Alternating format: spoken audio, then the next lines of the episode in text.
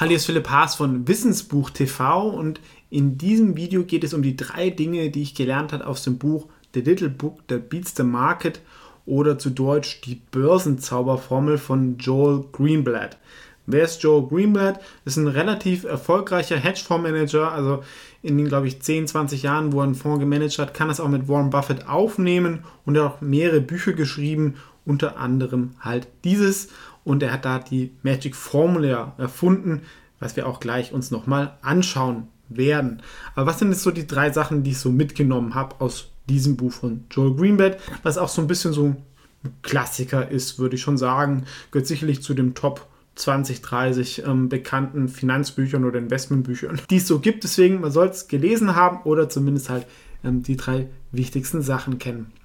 Und das eine ist, wir kriegen ja an der Uni ähm, erklärt, je mehr Volatilität ich eingehe, desto ähm, höher ist die Rendite. Wenn es jetzt aber so einfach wäre, würde ich einfach volatile Aktien kaufen, würde viel Geld verdienen. So ist es nicht.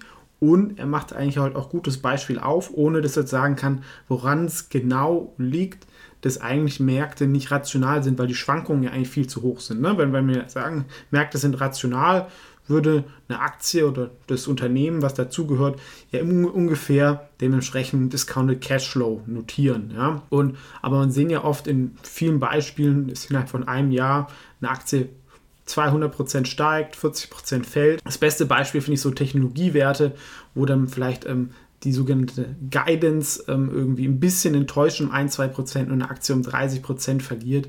Äh, nur weil vielleicht ein Quartal 3% weniger verdient werden, dass deswegen eine Firma 30% weniger wert ist, macht meiner Meinung nach nicht so viel Sinn.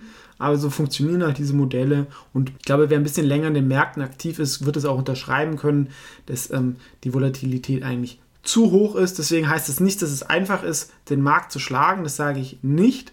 Aber ähm, die Schwankungen sind, denke ich, zum gewissen Grade irrational, weil es einfach so viele verschiedene Bewegungen gibt, die da reinspielen. Leute kaufen, verkaufen, es gibt Trading-Programme etc.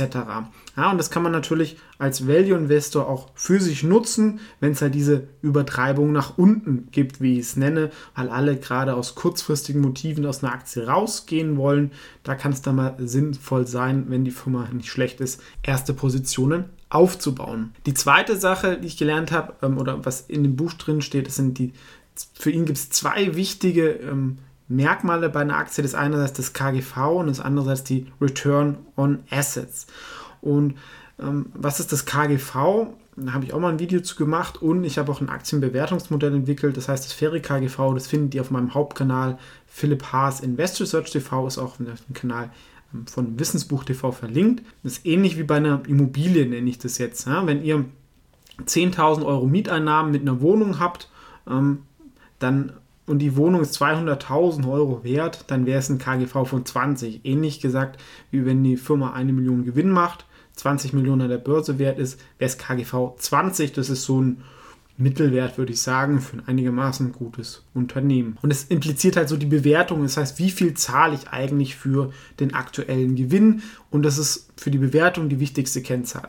Um die Qualität zu beurteilen, nimmt der Return of Assets, das nicht ganz so bekannt wie das KGV, muss man sich so vorstellen, wenn eine Firma 10 Millionen an Assets hat, ja, das kann über Schulden sein, auch Eigenkapital. Ähm, beispielsweise, ich habe 10 Geschäfte ja, und die jeweils 1 Million wert sind und ich mache damit eine Million Gewinn, also im Schnitt 100.000 Euro pro Geschäft, dann sind meine Return on Assets 10%. Was nicht schlecht ist, aber jetzt auch nicht bombastisch. Das heißt, je höher die Return on Assets sind, desto höher ist die Qualität eines Unternehmens. Denn wenn ich zum Beispiel nur einen Laden habe, der eine Million wert ist, aber ich mache eine Million Gewinn, ja, dann wären mein Return on Assets 100% und dann kann ich natürlich Geld da reinstecken. Ich kann Geld von der Bank aufnehmen und, oder auch am Kapitalmarkt und das damit 100% reinvestieren. Wenn es sowas gibt, dann stehen natürlich die Leute Schlange. Und das war eigentlich vielleicht das Wichtigste, was ich daraus gelernt habe, dass halt diese Return on Assets wirklich extrem ähm, wichtig sind und dass man damit halt auch wirklich gut die Qualität eines Unternehmens beurteilen kann. Ich mache es ein bisschen anders. Ähm, beim einen Bewertungsmodell gibt es 16 Faktoren, wo aber Return on Assets ein Unterfaktor davon ist. Ja? Und ähm, je höher ähm, die Return on Assets, desto besser die Qualität und je niedriger das KGV, desto besser die Bewertung.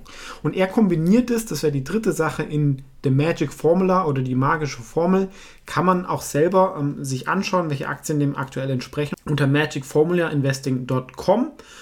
Und ist eigentlich super einfach, wie er es macht, aber man muss trotzdem einmal kurz mitdenken. Also wenn es zum Beispiel 100 Unternehmen gibt in einem Index, dann ähm, gibt er jeder Firma eine Platzierung. Also ähm, die niedrigste Aktie mit, die Aktie mit dem niedrigen KGV wäre auf Platz 1 und die teuerste Aktie wäre auf Platz 100 und die Aktie mit dem besten Return of Assets, zum Beispiel 50%, wäre auf Platz 1 und ähm, die schlechteste auf Platz 100. Und er kombiniert diese Plätze. Und wenn ihr zum Beispiel eine Firma habt, die auf Platz 3 und auf Platz 7 ist, dann wäre es auf Platz 10 kombiniert und das ist schon sehr, sehr gut.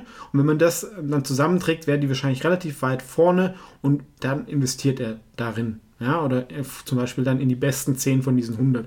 Das hat in der Vergangenheit sehr gut funktioniert. Das heißt aber nicht, dass es in der Zukunft funktioniert oder dass es immer funktioniert. Aber was ich gut finde, und so denke ich ja auch, es geht eigentlich darum, möglichst gute Firmen, ja, Return on Assets, möglichst günstig zu kaufen mit dem KGV. Und das ist eigentlich auch die Essenz meiner Investmentphilosophie. Da hängen natürlich noch ganz viele andere Sachen dran, aber könnt ihr alles auf dem Hauptkanal nachlesen. Das waren also die drei Sachen, die ich aus dem Buch ähm, The Little Book That Beats the Market oder die Börsenzauberformel von Joel Greenblatt gelernt habe. Wenn du weitere Zusammenfassungen etc. kurz und knapp ähm, in deine Inbox oder in deine YouTube-App haben willst, dann abonniere gerne den Kanal. Wird es hier immer neue ähm, Zusammenfassungen geben von Büchern, die ich gelesen habe oder relevant halte.